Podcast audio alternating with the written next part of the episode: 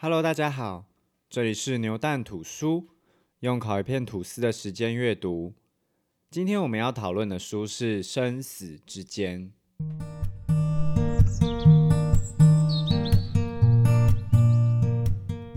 那今天这本书呢，它的作者，我相信大家对他绝对是不陌生的，因为他就是我们目前现任台北市长柯文哲。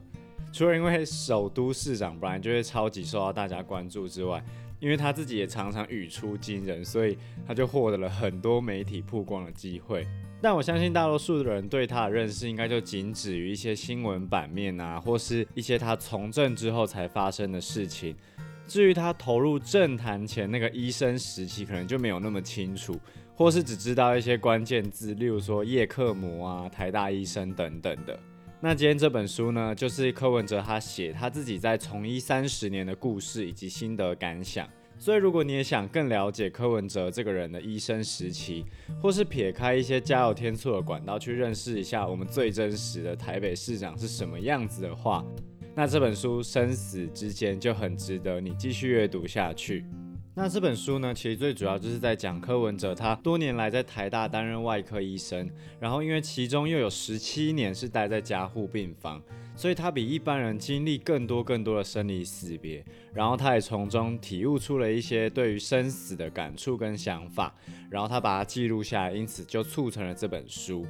那他在书中分享了很多看似当医生很风光，但其实是非常困难的一些不为人知的一面。例如说，该让病人苟延残喘继续活着呢，还是要收手喊停，不要再治疗？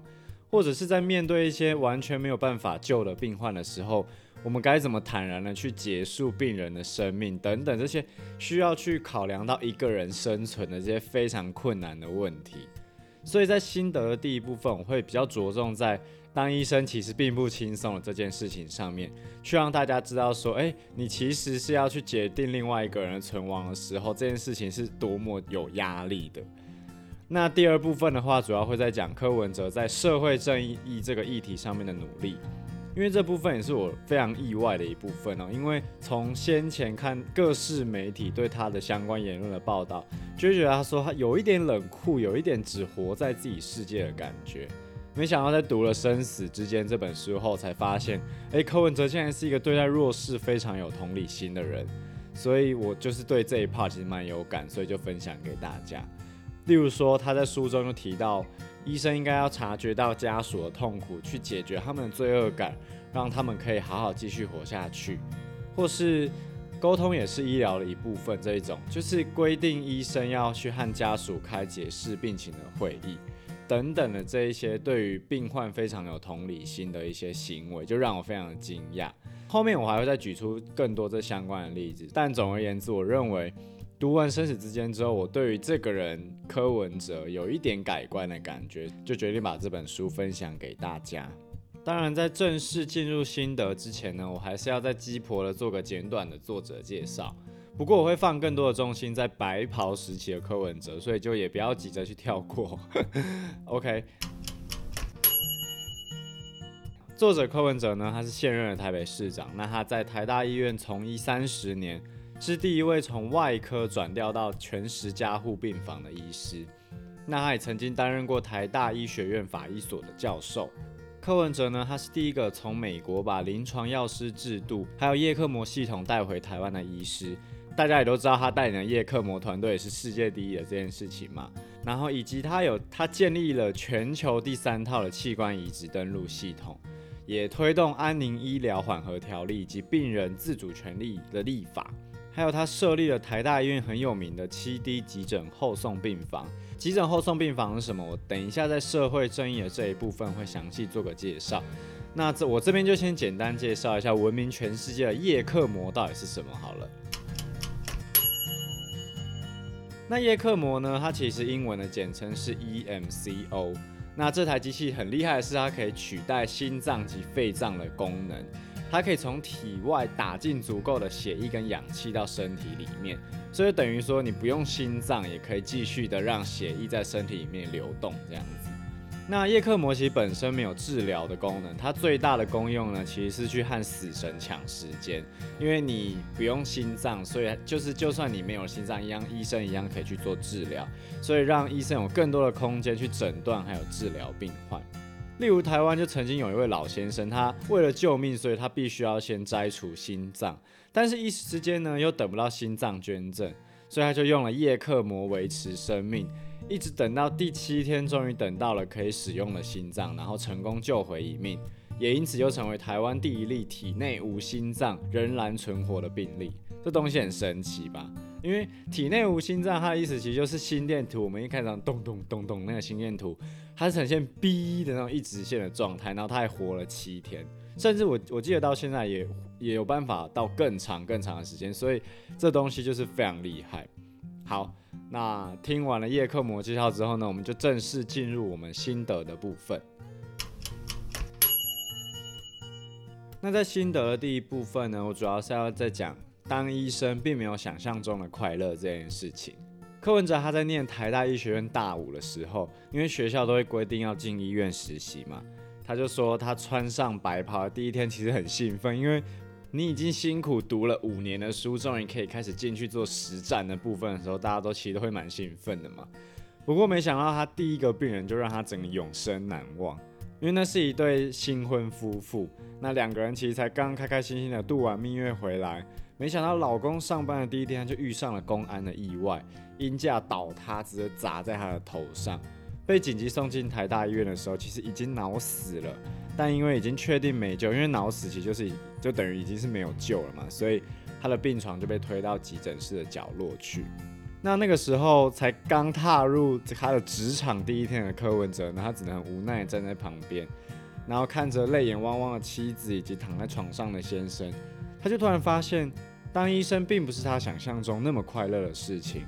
因为必须要常常面对一些不见得可以救活的病人。而他后来就是成为了急重外科的医生，所以他每天面对的病人其实都是有生命危险的，所以就常常很常碰到要到底要救呢还是不要救的问题。例如说，可能你想要这个病患活命，你就必须要帮他做截肢，或是继续抢救，你可能只是把他变成植物人等等，很多这种需要两难之间挣扎的问题，到底要救到什么程度才算尽力呢？那柯文哲他在书中里面提到说。其实医生最大的敌人不是病人的死亡，而是病人的痛苦。但是作为一个医生，停止用维生系统去结束病人的痛苦，反而是最难承担的痛苦。因为你必须亲手结束掉一个生命，这件事情其实是蛮有压力的。所以柯文哲说，每当他下定决心要让病人走的时候，他心里都会有一个声音问他说：“诶，你会不会太早放弃他了？他还有机会吧？”那他其实自己也会反复去自己问说：“诶，你确定你真的要放弃这个病人吗？”那医生也是很常会被质疑说：“你怎么确定那个病人救不活了？”所以其实这些东西都是一一堆压力压在医生的身上。我那时候就在想说，我连决定午餐或是晚餐要吃什么都这么辛苦了，何况是去决定另外一个人的生命，我应该是整个下不了手吧。所以我就觉得，其实当急重科医师真的很不容易，因为。主治医师他必须要去亲手结束掉病人的生命。那柯文哲也在书里面提到说，其实医生才是心理创伤最大的那一个人，因为他前面一定做了非常非常多的努力去拯救他，但最后必须要放弃的时候，那个事情是很受伤的。书里面也有提到，就是有一些医生他在救病人的时候，会救到最后会整个疯掉。即使家属啊、病人自己都已经放弃了，但医生却坚持非救不可。那其实可能就是因为他在这个病人身上，就是可能他前面就已经开了一个非常难的手术，然后接着又不眠不休的照顾了这个病人，在病房里面可能跟他一起睡了一两周，就最后还是发现没救的时候，那个心理其实很难平衡，因为你投入的精力实在太多了，就是有点像沉没成本的感觉，你就会坚持想要救下去。所以我觉得当医生很困难的部分，尤其是集中外科医生比较困难的部分就在这里。那书中就有提到一个蛮难过的小故事。那故这个故事的主角呢，是一个七岁的小男生，他因为感染了一个叫做肺炎链球菌的败血症，所以他就转到台大医院之后就装上叶克膜。那因为嘴巴有插管的关系，所以他就没有办法讲话，但他其实意识很清楚，可以靠着点点头啊或摇摇头来表示他的意见。那最严重的问题是，这个小孩他有很严重的并发症，就是一个叫做弥漫性血管内栓塞的一个问题，就是他的四肢因为缺血而坏死，然后再加上急性的肾衰竭。所以要继续抢救的话，一定就是要得要截肢掉的。那小儿科的主治医生就看这情况越来越糟，他就问柯文哲说：“哎，柯 P，你赶快赶快做一个决定嘛，到底是我们要把小孩的四肢都全部切掉继续救呢，还是直接就关机？关机等于他就死了嘛，因为他现在是靠着叶克膜在维生。那当时候柯文哲其实就很犹豫，因为你第一集就是如果你就算把小孩子的四肢都切除掉，你也没有办法保证他可以活下去。”因为败血症就不是一个很好控制的东西，所以如果你继续拼下去，然后结果弄到最后小孩是死掉的话，他们要怎么去跟家属去做交代？然后再来，如果就算切除了四肢，然后小孩救回来，如果没有办法治好他的急性肾衰竭，那就等于说这个小男孩从七岁之后的人生都要一辈子去做洗肾，而且这个小男孩从此之后就变成一个人球，因为他就没有四肢了嘛。那家人要怎么照顾他？那他要怎么长大？怎么继续生活下去？所以他就一直思考了每一种可能性，就没有办完全没有办法下下定决心说，哎，我到底要救他还是不要救他？结果犹豫到了第二天呢，小男孩就死掉了嘛，因为呃坏死的四肢就累积了很多很多的毒素，然后这些毒素因为血液流动的关系，所以就不断的流到身体里面，所以心脏最后不堪负荷，最后最后就走了。那这件事情呢？后来柯文哲就是在他一个叫医学伦理的课堂上面去问他的学生。那有的学生就会说：“老师，这种事情让他的父母自己做决定就好了，为什么医生还要帮他做决定？”但当时候的状况是，那个小男孩的爸爸他一进到病房，看到儿子变成那样，他就整个呆住，说不出话。然后妈妈则是话都还没讲，就整个晕眩过去。就他们在那个状况当下是也没有办法做任何的决定。然后有另外一群学生就会问。哎，那个小男孩不是已经七岁了吗？他不是意识也蛮清楚的吗？那应该可以问他的意见吧。但这种面对这种事情，你要怎么去跟一个七岁才小一的小弟弟跟他说：“哎，你活下去的机会就是要把你的手跟脚全部都切掉。”那你要不要做一下决定，要切还是不要切？这件事情很难。我这这就算是三十岁、四十岁的人，你突然要他做决定，他一定是很绝望。何况是一个七岁的小朋友，所以。这件事情就是一个非常非常难的选择，而且柯文哲说，就算现在时空回到那个时候，他还是会犹豫很久，到底要不要切。所以当类似这种情况的事情每天都在发生的时候，那个心理要承受的压力其实超大，因为你没有办法为你之前做的决定后悔嘛，因为你假如说确定要让他走，他就是真的就走了，而且你也没有多余的时间去后悔，因为。这个病患他才刚走，那有其他病患又正在跟死神拔河，所以你虽然很难受，你也只能赶快去和老天爷继续抢时间。所以急诊室或是急重科的医生才会非常缺，甚至连护理师也非常缺，因为你毕竟每天都看这些生生死死，就是很坚强的人心里也会一直被摧残。所以我自己觉得像柯文哲这种做三十年，应该算是很少见，也蛮值得敬佩的。那关于生死呢？他就在书中有提到这一段。他说有一次他在巡加护病房，那看着两旁的病人，他那一瞬间，他突然领悟到，其实人生的结局就只有两种，一个是有插管，一个是没插管。但无论如何都会死掉，所以那一刻他才明白，死亡其实是普遍存在，而且必须要正面去面对的问题。但到底是什么是死亡呢？如果有人现在问他这个问题，他也没有办法回答，不过他会反问对方说：“那你认为怎么样才算活着？人生到底是什么？”其实追求这个问题的答案就是这个问题的答案，非常绕口哦。因为人一定会死，可是死亡并不是人生的目的，人生只是一个过程。那在过程当中，我们寻找生而为人的意义。那也因为柯文哲天天处理死亡的问题嘛，他就说他也深知生死两难的痛苦。那当一个人看尽生死、看透生死，他就会发现世俗的名利对于人的影响并没有那么大。他在书中是这样子讲，所以他可能是因为有这样子的想法，所以常常就是讲话非常直接，语出惊人。因为他就知道名利影响没那么大嘛，他他就很敢讲这样。所以我自己觉得柯文哲他在这一本书想要表达就是，人到最后都一定会死，所以你就不要那么去看重你眼前的这个成败，也不要去那么看重世俗的名利，你应该要把自己的重心放回自己身上。我觉得这是他在这本书想要跟大家讲的。好，那听完了柯文哲在生死这一部分的内容之后呢，我们就要进到他在社会正义实现的这一块。那这部分呢，我主要会讲就是他在德雷莎病房，他设立了这个七 D 病房这一部分。不过在讲这个病房之前呢，我先讲一个让人蛮难过的故事。那这个故事其实柯文哲他每一次在演讲的时候都会讲到有点哽咽。有一天呢，急诊室就来了一个肝癌末期的病人。那病人他的肚子因为积水，所以就整个胀起来，然后就一直喘，喘个不停。然后急诊室的医生他一看就说：“哎，病人很喘，赶快先插管再说。”那这时候病人的女儿还在旁边就说：“我爸已经肝癌末期了，我们不想要插管。”那急诊室医生他一听到这一句话就整个火起来，就把他骂了一顿，就说：“啊，不插管送来医院干嘛？不插管就推到旁边去。”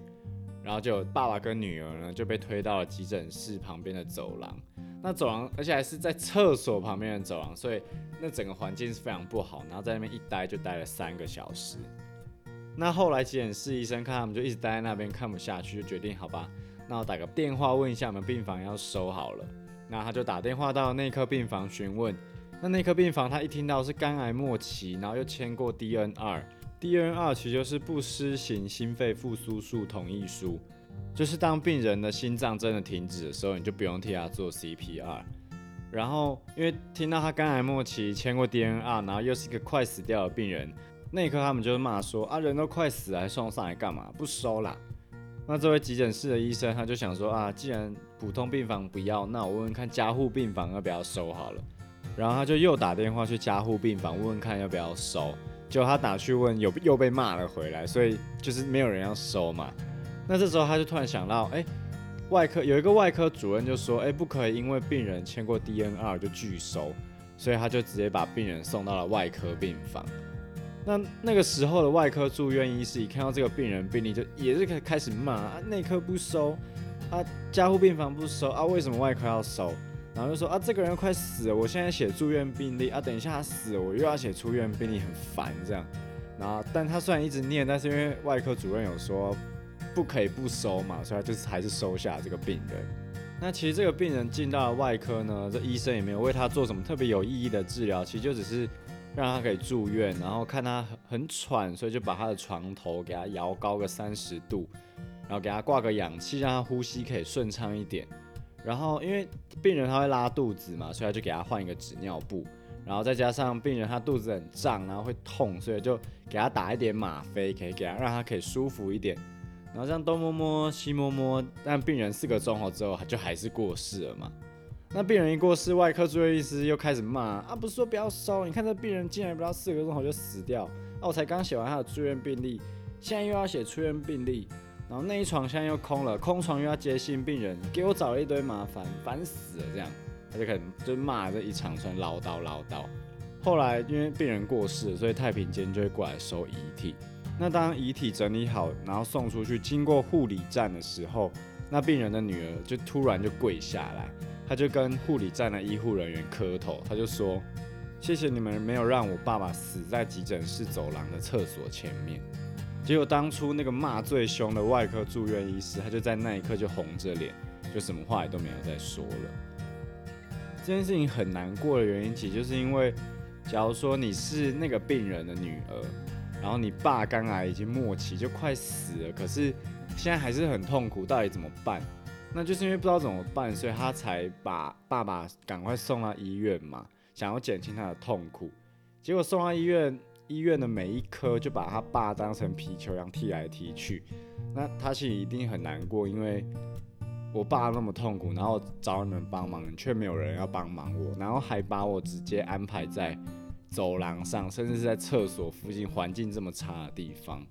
但也因为这一件事情，所以柯文哲他就开始注意到医院不愿意收那些病人。在台大医院急诊室，其实永远都是一堆人，因为除了正在抢救的那一群人之外，有另外一群，就是医院里每一科都不要收的病人，因为他们病情很严重，可能同时也病了非常多不同科目的疾病，然后所以就大家也不想去治疗，因为就很严重，然后又快死了嘛，所以最后就被堆在急诊室里面。那健保局也曾经做过一个统计，就是一个月之内在台大急诊室暂留超过三天以上的病人就有两三百个，而且你任何时间去台大医院看，绝对都有超过一百个以上滞留在急诊室的病人。柯皮就形容那个状况其实就像是个人间炼狱，因为满满的没有办法被治疗的人就堆在那里。所以后来柯文哲就被当时的院长指派了一个任务。要他去创立一间病房，专门收这些各科都不要的病人，所以这就是急诊室后送病房的由来。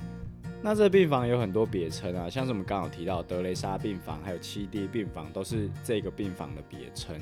那这个病房其实柯文哲有很多很贴心的设计，所以就让它成为了医界史上最传奇的病房。因为明明就收各科就视为最臭、最烂、最没有救的病患。可是从它成立到结束，几乎没有发生任何过一次医疗纠纷。当然，这里面有很多努力。那我下面就讲一下柯文哲有有做了什么贴心的设计在这个病房里面。例如，柯文哲他一定会举办案情说明会，让家属知道病人的状况，还有医院的态度以及流程。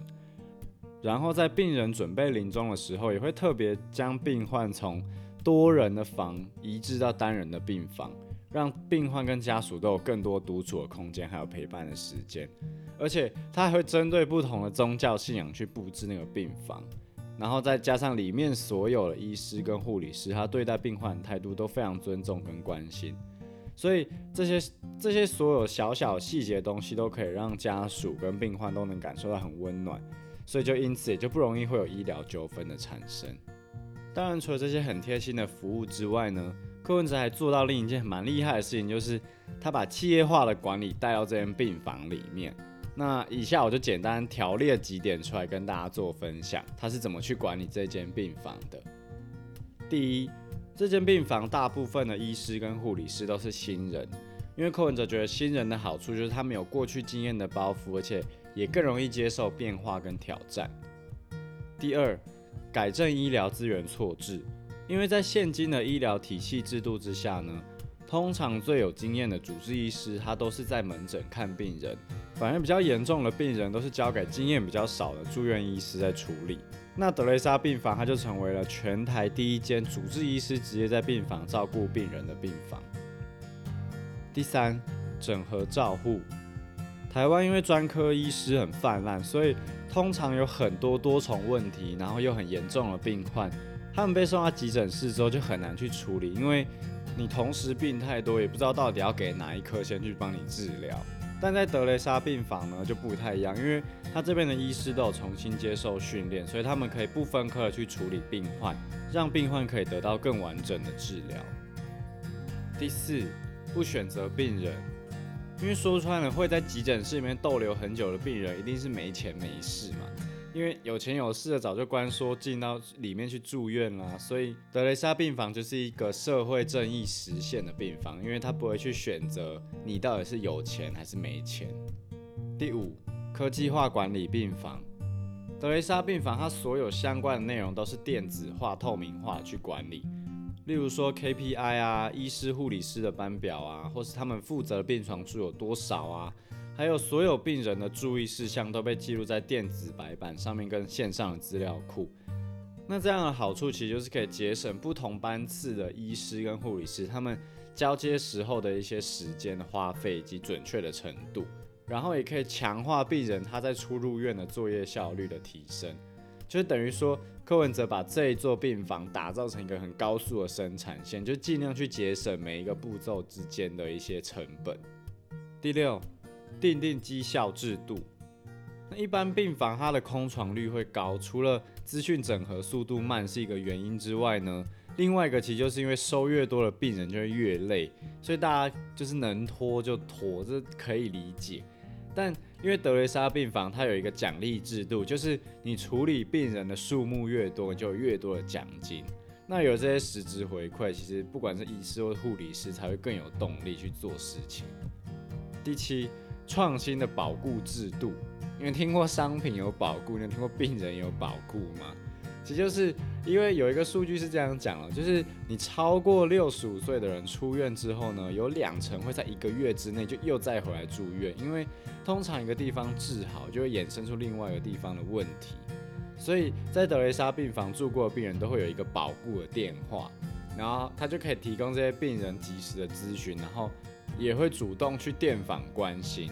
所以因为他做了这件事情之后呢，他们这间病房再住院率就整个大幅的下降，甚至比最先进的美国的住院率还低，等于说它成效其实非常好。那以上这七点呢，其实就是柯文哲他在德雷莎病房的种种的一些改革。但这么优秀的病房，为什么到最后会终止呢？其实这个答案蛮悲哀的，因为这种整合医疗照护病房，什么都好，又有效率又有高品质的医疗照护，它唯一一个缺点就是它会让医院的收入降低。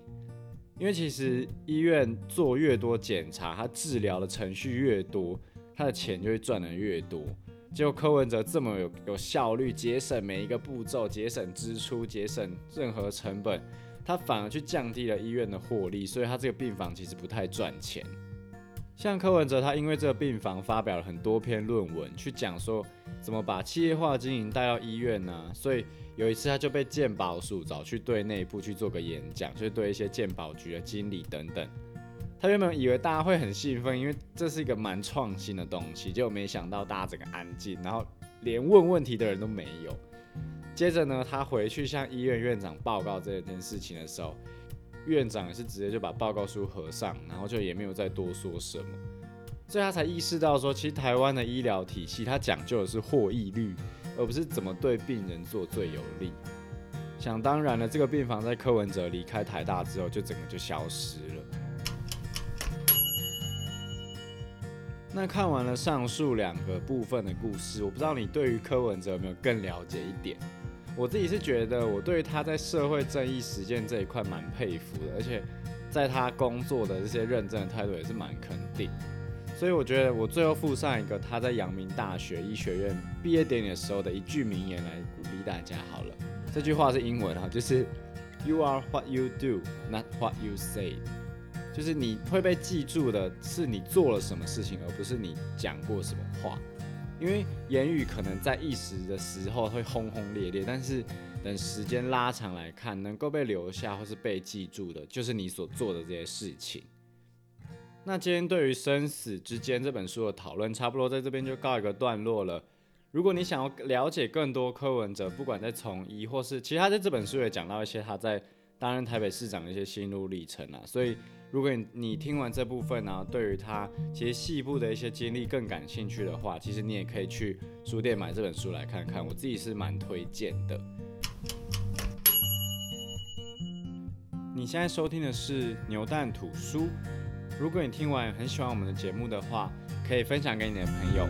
那我们就下次见喽，拜拜。